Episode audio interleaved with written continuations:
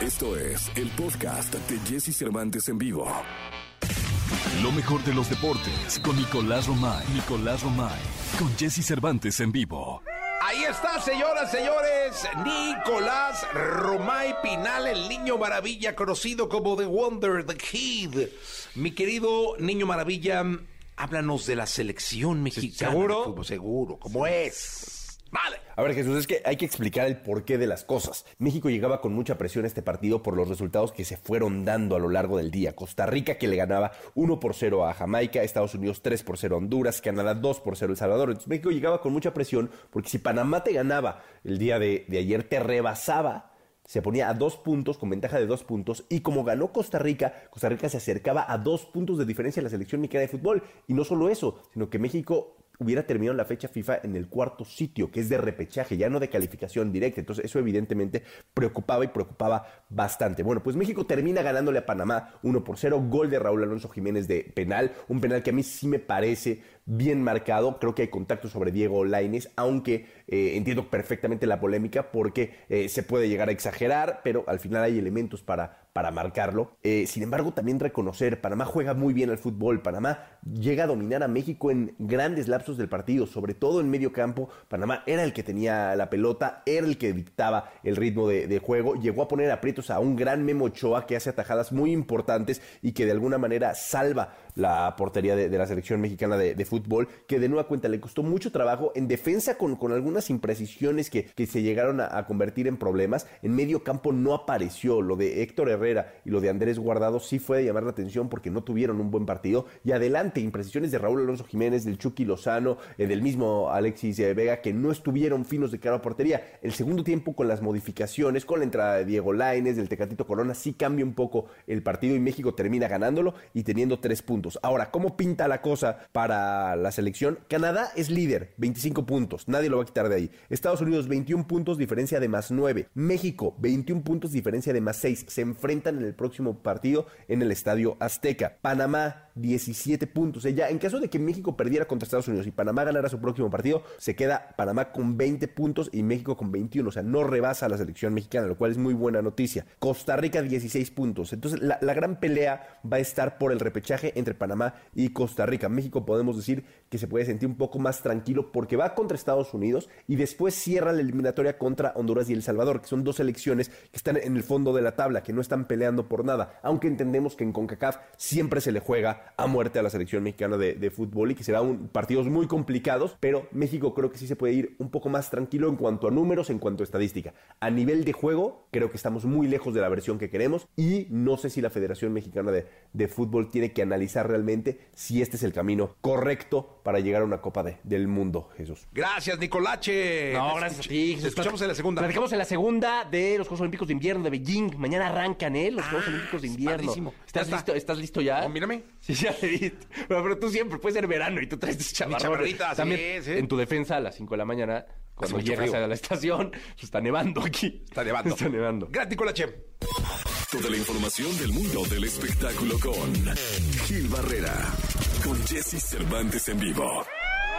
Ahí está la gritiza de la jauría en este jueves 3 de febrero del año 2022. Está con nosotros el hombre espectáculo de México, el querido Gil Gilillo, Gil Gilillo, Gil Gilín, mi querido Gil Gilillo. ¿Cómo te fue la tamaliza de ayer? Malito de la pancita. No. Malito. ¿Por qué, Gilillo? Pues porque no. Pues, Abusaste de los de rojo. Ah, no, pues es que ya, ya, ya con dos tamales ya. Son buenísimos, pero sí, sí, sí, me, sí me, Yo estoy de dieta, yo me, no pude. me pateó el estómago. No pues pude, es ¿no? que yo justamente como ya no como tanto, pues cualquier, cualquier exceso, ya luego, luego me patea la pancita. Pero mira, este, no, no, no, la tengo un poquito inflamada, no tanto como mi coque. Ay, oye, el co ¿cómo está el coque? Bien, mi coque le lleva, mi coque. Ya va a lanzar su disco de los azulejos. O sea, Oye, le va re bien con los discos, ¿eh? es el- eh, creo que es de los pocos vendedores de discos. No, le va re bien y este tiene un público cautivo y la verdad sorpresivo, pero es un súper profesional. Tiene muy claro lo, lo, lo que quiere el querido Coque. Pero, pero ya, ya se estacionó en ese, en ese, en este género. Como dices, le entra a todas las presentaciones, no le tiene miedo a nada. Y la verdad es que este, a mí me da mucho gusto que, que Jorge siga eh, dándole continuidad a la carrera artística con, el, con la disciplina que forjó a los grandes a las grandes estrellas. Mira, en. Spotify lo escuchan 320 mil personas al mes. Fíjate nada más. Tiene canciones de 6 millones, de 3 millones, o sea, está bien. Coque. No, no, no, le va súper bien, está ya listo para lanzarlo. Eh, además es muy curioso porque lo promociona en sus redes sociales, entonces dice, ya está listo eh, el, el- el tercer volumen de Azulejo se llama, eh, inspirado en este, fue- el primero, entiendo, lo grabó en este café famosísimo que está en el centro de la Ciudad de México, ¿no? Esta casa Del- del emblemática. búho, ¿no? Del- Ah, exactamente, que, que está en la calle Madero, que es precioso, ese lugar. ese lugar. Este, histórico, ¿no? Con Sucesos históricos. Este, y bueno, pues ahí vas a poder escuchar este tu cárcel, por ejemplo, tatuajes. Ah, de Joan Ahora, Sebastián. ahora ya si te das cuenta ya migró, ¿no? Porque antes eran los clásicos de los 50, 40, ¿no? Sí, sí, los sí, sí, boleros sí. tradicionales y luego ya este que gema, ¿no? Por ejemplo, esta Tú canción como piedra Sí, preciosa. exacto, qué bonita canción. Como vida joya. Y ahora ya se está enfocando en el romanticismo más actual, ¿no? De estas, qué este, bueno. de, de- de estos este, grandes estrellas, este, pero también porque te acuerdas de Apuro Dolor, Como no, de Son by Four. exactamente, también ya la grabó, que no muere el romanticismo, pues. No, no. ¿Cuándo invitamos al Coque? Señora productora. Hay que invitarlo, Ah, es más, que si no es Pablo Montero, no invita a nadie. Ah, no, pues no, Sí, no, no. a mi coca hay que invitar. Es más, podemos ir a cenar con él y llegamos en vivo el programa. En Vivales, ¿verdad? Ah, porque sigue siendo bravo, mi ah, sí, Coque. sigue, sí. Uy, uy, uy.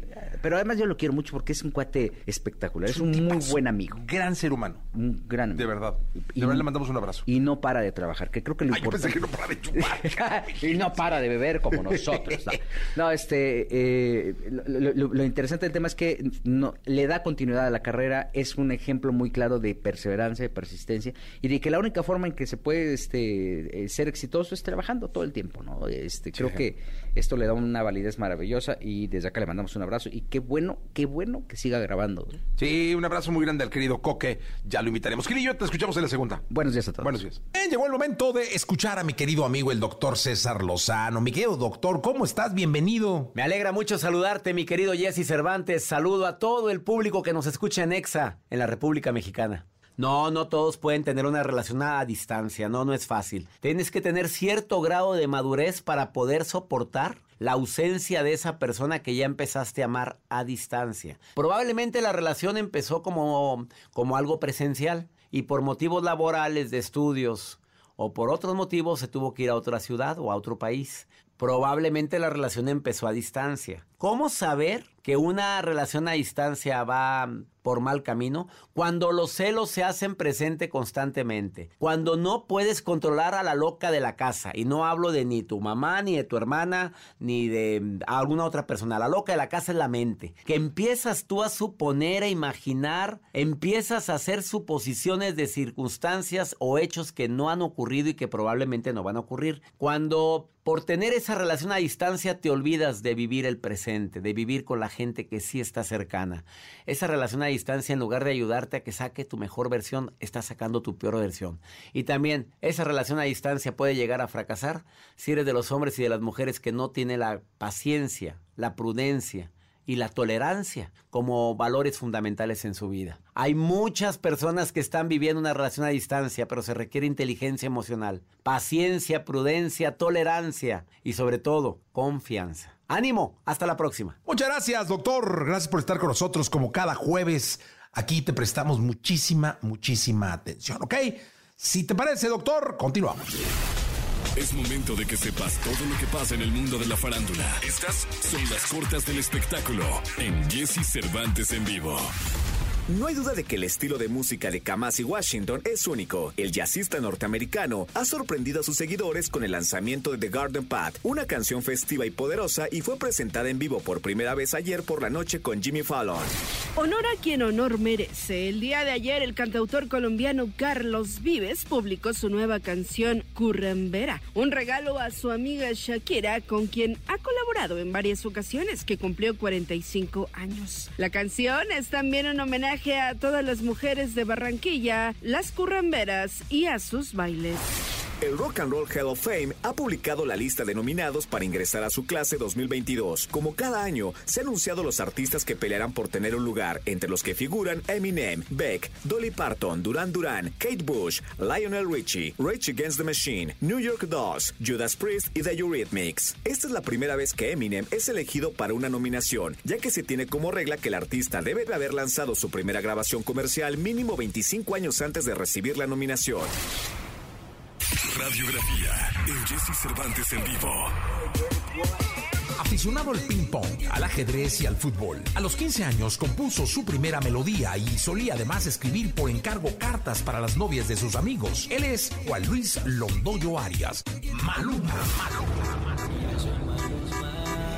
Nació en Medellín, Colombia, un 28 de enero de 1994. De pequeño practicaba fútbol en divisiones inferiores, pero también mostró pasión por la música. Su tío, al ver el talento del chico, le regaló de cumpleaños la grabación de una melodía en un estudio profesional, sorprendiendo a los productores quienes terminaron por ofrecerle grabar un disco, así como por sugerirle adoptar un nombre, tomando las primeras letras del nombre de su madre, Marley, de su padre, Luis, y de su hermana Manuela.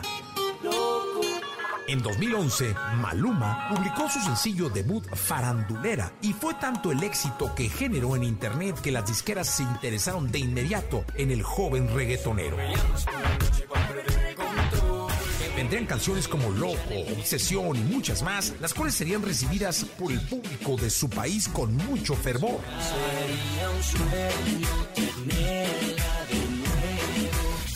Dos años más tarde, con su sencillo La Temperatura, empezaría a tocar la cima del éxito al ser nominado al Latin Grammy en la categoría de Mejor Nuevo Artista. Pero el joven talento no sabría quedarse quieto y compartiría melodías como La Curiosidad y Carnaval, que se apoderarían de las mejores listas de popularidad prácticamente en todo el continente. Borro Cassette tomaría por sorpresa toda Latinoamérica, dándole a Maluma su gran proyección. me dice que borro cassette. Con Prairie Boy y Dirty Boy en 2015, Maluma se convertiría en tendencia mundial en redes sociales, así como por entrar en primer lugar en las listas de discos más vendidos, llevándolo a una gira intensa por Latinoamérica, debutando en Europa en países como España, donde se convirtió en todo un ícono del género. Y dime que me amas aunque sea mentira. Acostumbrado a los duetos y colaboraciones, Maluma será invitado por Thalía y Ricky Martin para impactar al mundo de la música con canciones como Desde esa noche y Vente pa' acá, melodías que lo llevarían a incursionar en otros mercados como el de Estados Unidos. Me baila y me seduce cuando le apagan las luces. Ya se luce, yo se lo hago otra vez. Apenas nos recuperábamos de todo el revuelo que habían generado los pasados duetos cuando el Pretty Boy nos regalaría melodías tan pegajosas como controversiales como Cuatro Babies o Felices los Cuatro. Y si con otro pasas el rato, vamos a... It is my extreme pleasure darle el premio a mi amigo Maluma. De Medellín, papá. ¡Maluma! Esta es música latina, esta es música que atraviesa fronteras. Pretty boy, daddy boy, baby. Auténtico, talentoso e innovador. Él es Maluma. Maluma, baby.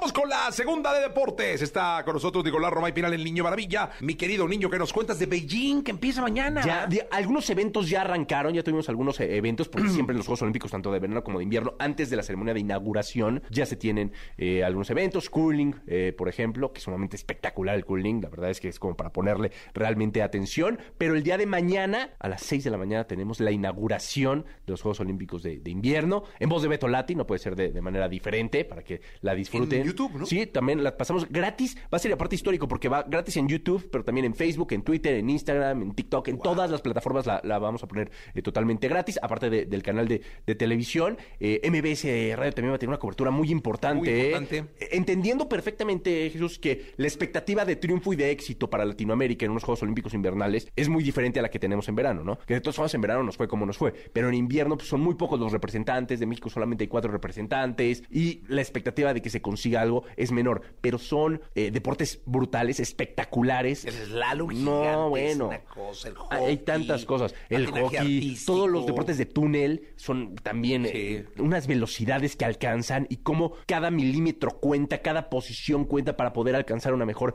velocidad. Vamos a tener muy buenos especialistas que van a estar explicando todos los, eh, los deportes porque de verdad que hay que entenderlos, hay que disfrutarlos y valorarlos porque a temperaturas, ahorita está haciendo un frío en Beijing que no te cuento, a temperaturas bajísimas, estos son súper atletas y exponen, ahora sí que se juegan el físico. Yo me vino ya con mi chamarrilla Sí, desde ayer. yo lo sé, sí. No, bueno, desde toda la vida. Toda la vida, toda la vida Sí, traigo mi toda la vida. A disfrutar estos Juegos Olímpicos de, de invierno, Por ¿eh? cualquier plataforma, por claro, ¿no? Sí, en YouTube Live, totalmente, totalmente gratis para que los vean. Y en Claro Sports, que estamos ahí en Dish, en todas las plataformas. Listo. Síganlos, disfrútenlos de verdad, Jesús. Gracias, Nicolás Chem. Te mando un abrazo, nos saludamos mañana. Mañana. Bien, llegó el momento de la segunda de espectáculos. En este 3 de febrero, jueves, el querido Gilgilillo, Gilgilillo, Gilgilín, el hombre espectáculo de México. Mi querido Gilgilillo, ¿qué nos cuentas? Van a decir que cómo doy lata con la Rosa de Guadalupe, pero pues es que es muy exitoso y está cumpliendo 15 años. Hoy te dije que me piqué con la. De pronto empecé a verla, empecé a verla y ya, ya la vi a diario. Ya estás ahí, sí, clavado. Sí, tiene buenas historias. 15 años ya. Empiezan las- las- los festejos de sus 15 años justamente en el mes de febrero. Entonces están haciendo toda una fiesta. Este queridísimo Miguel Ángel Herros, productor, está pues prácticamente buscando historias. ¿Sabes qué es lo que tiene Miguel Ángel? Que además de toda la experiencia que tiene, porque tiene muchos años en la televisión, muchos, y, y- y- cuando le cae el proyecto de La Rosa Guadalupe, uno de los secretos es que todo el tiempo está informado. O sea, no es de esos productores que están como clavados en su rollo, que no, no, no, todo el tiempo está leyendo. Entonces sale la controversia de que este famoso conductor este suplanta identidad de alguien en, en las redes sociales y entonces luego lo dice, este tema vamos a desarrollarlo. Y entonces es cuando lo bajan a la Rosa de Guadalupe, le, le hacen, es- lo hacen un melodrama y pega. Oye, la rosa es de verdad. La La idea es que siempre termina con una rosa. Sí, sí, sí, ese es, es de verdad. No, yo- es que yo dije, qué bonita rosa, ¿no? No, sí, sí, sí, sí, sí. O sea, no, no es este. No, no, no es artificial. No, no, no, no, no. Ya han usado como, como Lolita Yala, ¿te acuerdas que también Sí, todos los días rosa, tenía una sí, sí, rosa? sí, sí, sí, sí. Este, igual, aquí es igual. Todo el tiempo hace, y hace una producción alrededor del milagro, porque es justamente lo que simboliza la rosa. No, es que luego quiero ver dónde las compro para cuando se enoje mi vieja llevarle, ¿no? Una rosa, ponérsela ahí en el buró. A, ver si así me perdona. así- es que luego se ponen re mal, mi querido. Hay dos elementos icónicos de la rosa de Guadalupe. La rosa, evidentemente. La rosa blanca, es una rosa, blanca. Y, el, y el, el ventilador del aire, el airecito. Ah, como lo que sale con la rosa. Que es justamente cuando llega, cuando, eh, cuando cae el milagro. Ajá, y, y aparece la rosa. Esa si es. Este tipo de programas tienen una fórmula. Eh, no, no solamente la rosa, históricamente están hechos de la siguiente forma. Ah, que los venden en el, en el centro, me dicen. En el centro venden. Ah, sí. El aire, sí, Ah, sí, ahí sí. venden el, el- el- el aire. el- La bolsa de aire de la rosa de Guadalupe. Ah, mira, pues es que es aire 10 milagroso. varitos. Aire, ahí sale. Aire mineral. No, es que ahí hay negocio de todo en el Centerfield. Sí, claro. Saludos a todos mis amigos del centro. Y entonces, este, ¿cuál es la fórmula de este tipo de programas y por qué, por qué son, cómo tienen que venir empaquetados? De la siguiente forma. Eh, Se expone el caso, ¿no? Este, una niña que es muy romántica, ¿no? La parte central siempre es muy, muy agresiva y el remate tiene que ser muy cálido para que el televidente no sienta afectado. Ese es el paquete. O sea, la premisa, el desarrollo de la historia agresivo, es agresivo, fuerte, Sí, o sea, sí. pues, la realidad. el que quieren El tipo que le pega a la, que le pega a la esposa, ¿no? Que, que Sí, sí, este sí, tipo de cosas. Y al final es la moraleja. Sí. Eh, Se le secó la mano por agresivo. ¿no? Sí. Este formato lo trae desde Mujer Casos de la Vida Real es así. Por ejemplo, cuando aparecía Silvia Pinal en Mujer Casos de la Vida Real, era justamente para suavizar la historia. Entonces salía Silvia Pinal y decía, amables amigos, hoy vamos a platicar la historia de Celeste. Celeste es una niña... Mandujano. Es Celeste Mandujano. Es una niña muy feliz que encontró el amor en el Inge. Sí. ¿no? Y entonces... Arqui. En, el- en en el arque, Sí, en el sí. arqui. Y entonces, este... Arbolitos caros. Vete a saber, porque... A Ecatepec de alguna forma en ese... Exact- si no, no hay manera. Exactamente, ¿no? Y entonces encontró el amor en el arqui, ¿no? Y entonces, este, en la parte central, le pone el cuerno al arqui. Ay, Dios mío, no, no, no. Lo bueno es que no nos oye. No, no, se le pone el cuerno. Estamos hablando de. Sí, sí, de un cuerno, sí, celeste sí, con, sí. con C. Sí, sí, sí. Con C y con Z al final. Sí, sí, y aparte es otra y es un cuernote. Exacto, un cuerno. Sí, sí, sí, ese bravo. Y entonces, de repente, eh, ella se da cuenta del gran error, ¿no? Del, de- de- del riesgo que estaba. eh, de, de cómo está poniendo en riesgo su relación. Y entonces se reivindica y dice: Voy a hablar, voy a hablar con él, discúlpame, ¿no? Se flagela y todo ese rollo. con la del Arqui. ¿no? Sí, sí. Uh, uh. ¿No? Sí, sí, así. Látigo. Así. con- Sí, sí, sí.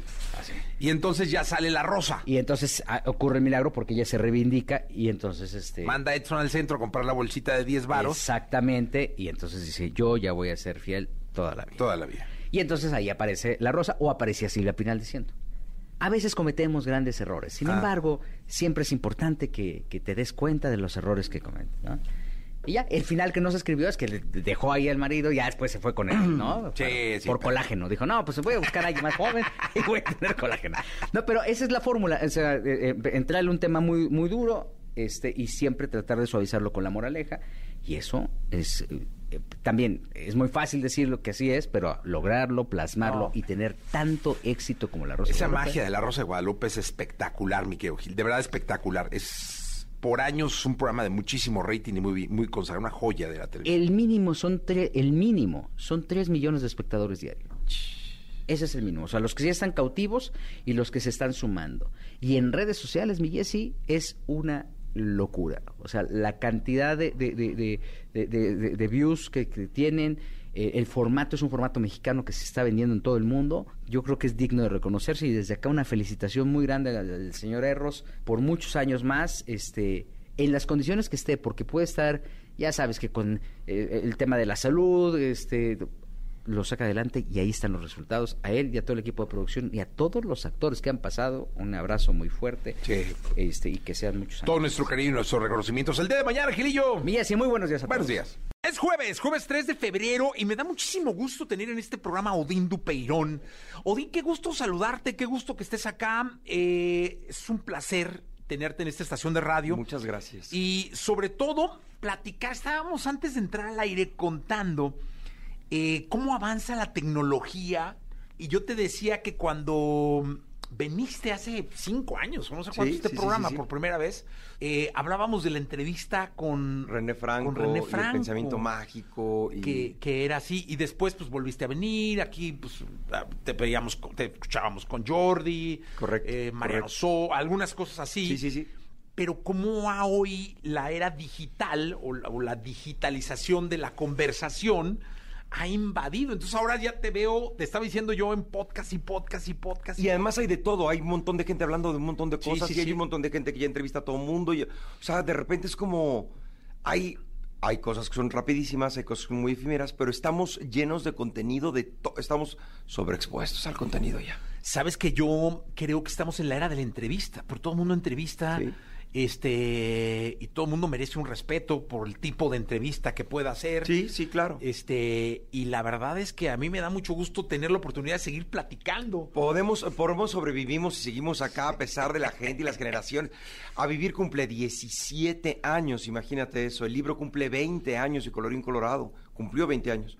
Entonces esto es, o sea, a seguir, mantenerte cuando salen y salen y salen y salen y salen y salen y más y más, yo creo que es una gloria. Oye, pero tú lograste algo con A Vivir que me parece maravilloso y que no es nada fácil. Hacer una obra temporal. Sí. Creo que eso es una magia muy especial que muy pocos lo consiguen. Atemporales. Que hace 17 años llenabas el teatro que está aquí a unas cuadras, Sí, Ofelia. ¿no? el Teatro Ofelia, que era muy complicado conseguir boletos. Yo alguna vez quise, no había para hasta no sé cuántas semanas, ¿no? Correcto. Y hoy en día sigue la gente yendo y la siente perfectamente ubicada en su tiempo y espacio que como lo sentíamos hace 17 años. Y está, que- ¿sabes qué está más cañón? Cabrón, todavía? dilo, cabrón, cabrón, Cabrón pues. todavía.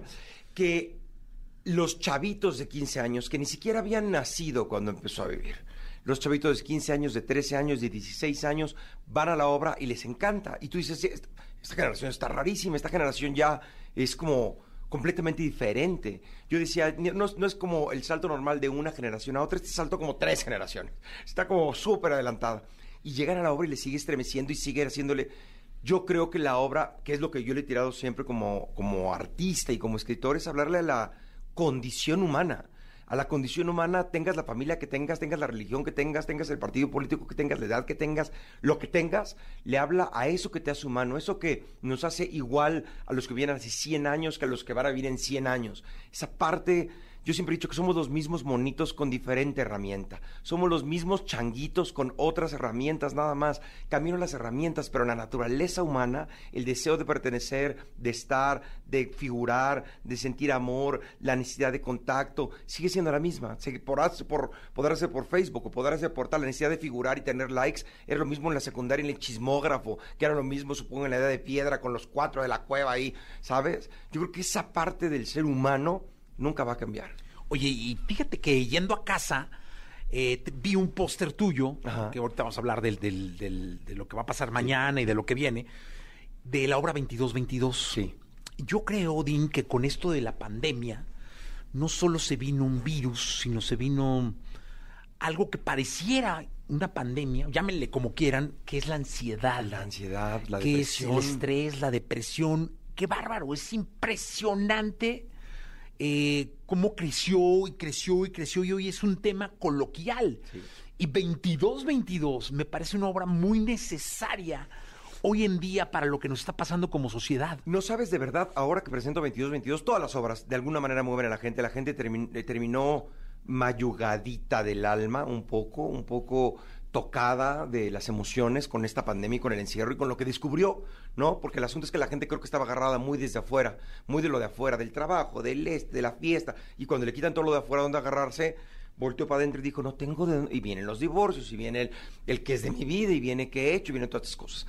Y en 22-22 específicamente, la gente se conmueve y llora y se para y grita y aplaude como hace mucho no pasaba. Siempre tengo la fortuna de que la gente se emociona mucho con mis obras, pero esta vez hasta yo lloraba arriba del escenario, así de tranquilos. No sabes la gente cómo está de, de entregada y de, y de necesitada, necesitada de, de, de dónde agarrarse. Ahora me pasa mucho, porque en el tema, pero eh, no sabes cuánta gente me ha escrito, eh, yo soy ateo, no creo en Dios, no soy religioso, no soy espiritual.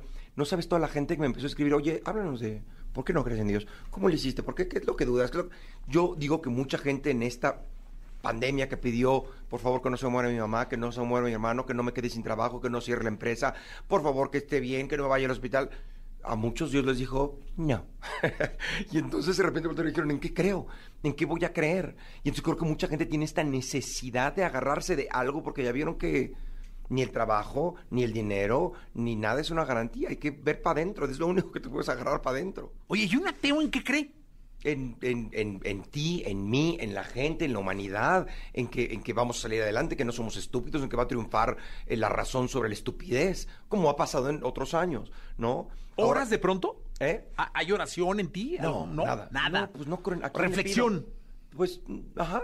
Sí, pues hay nada, pensar, como cuando me dicen, o alguien me dijo alguna vez, esa vocecita dentro que te dice que hagas algo bueno en vez de algo malo, ¿qué es? Y yo, yo, es mi conciencia, soy yo, yo me estoy diciendo, ve con Jesse, no lo trates mal, saluda a la gente, yo, ¿no? Mis virtudes son mías, yo las elegí, uno elige la bondad, ¿no? Uno naturalmente no tiene ética, la naturaleza no tiene ética.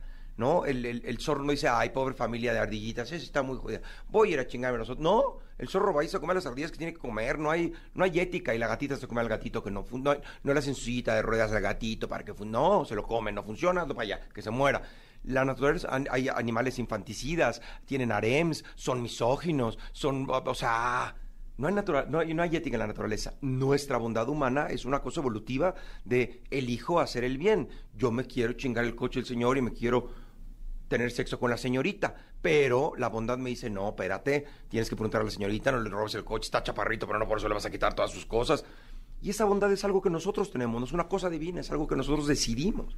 Entonces yo eh, eh, me agarro de eso. Y agarrarte de ti no te falla. Oye, es que fíjate que mi abuelo era ateo, ateo, Ajá. ateo, ateo.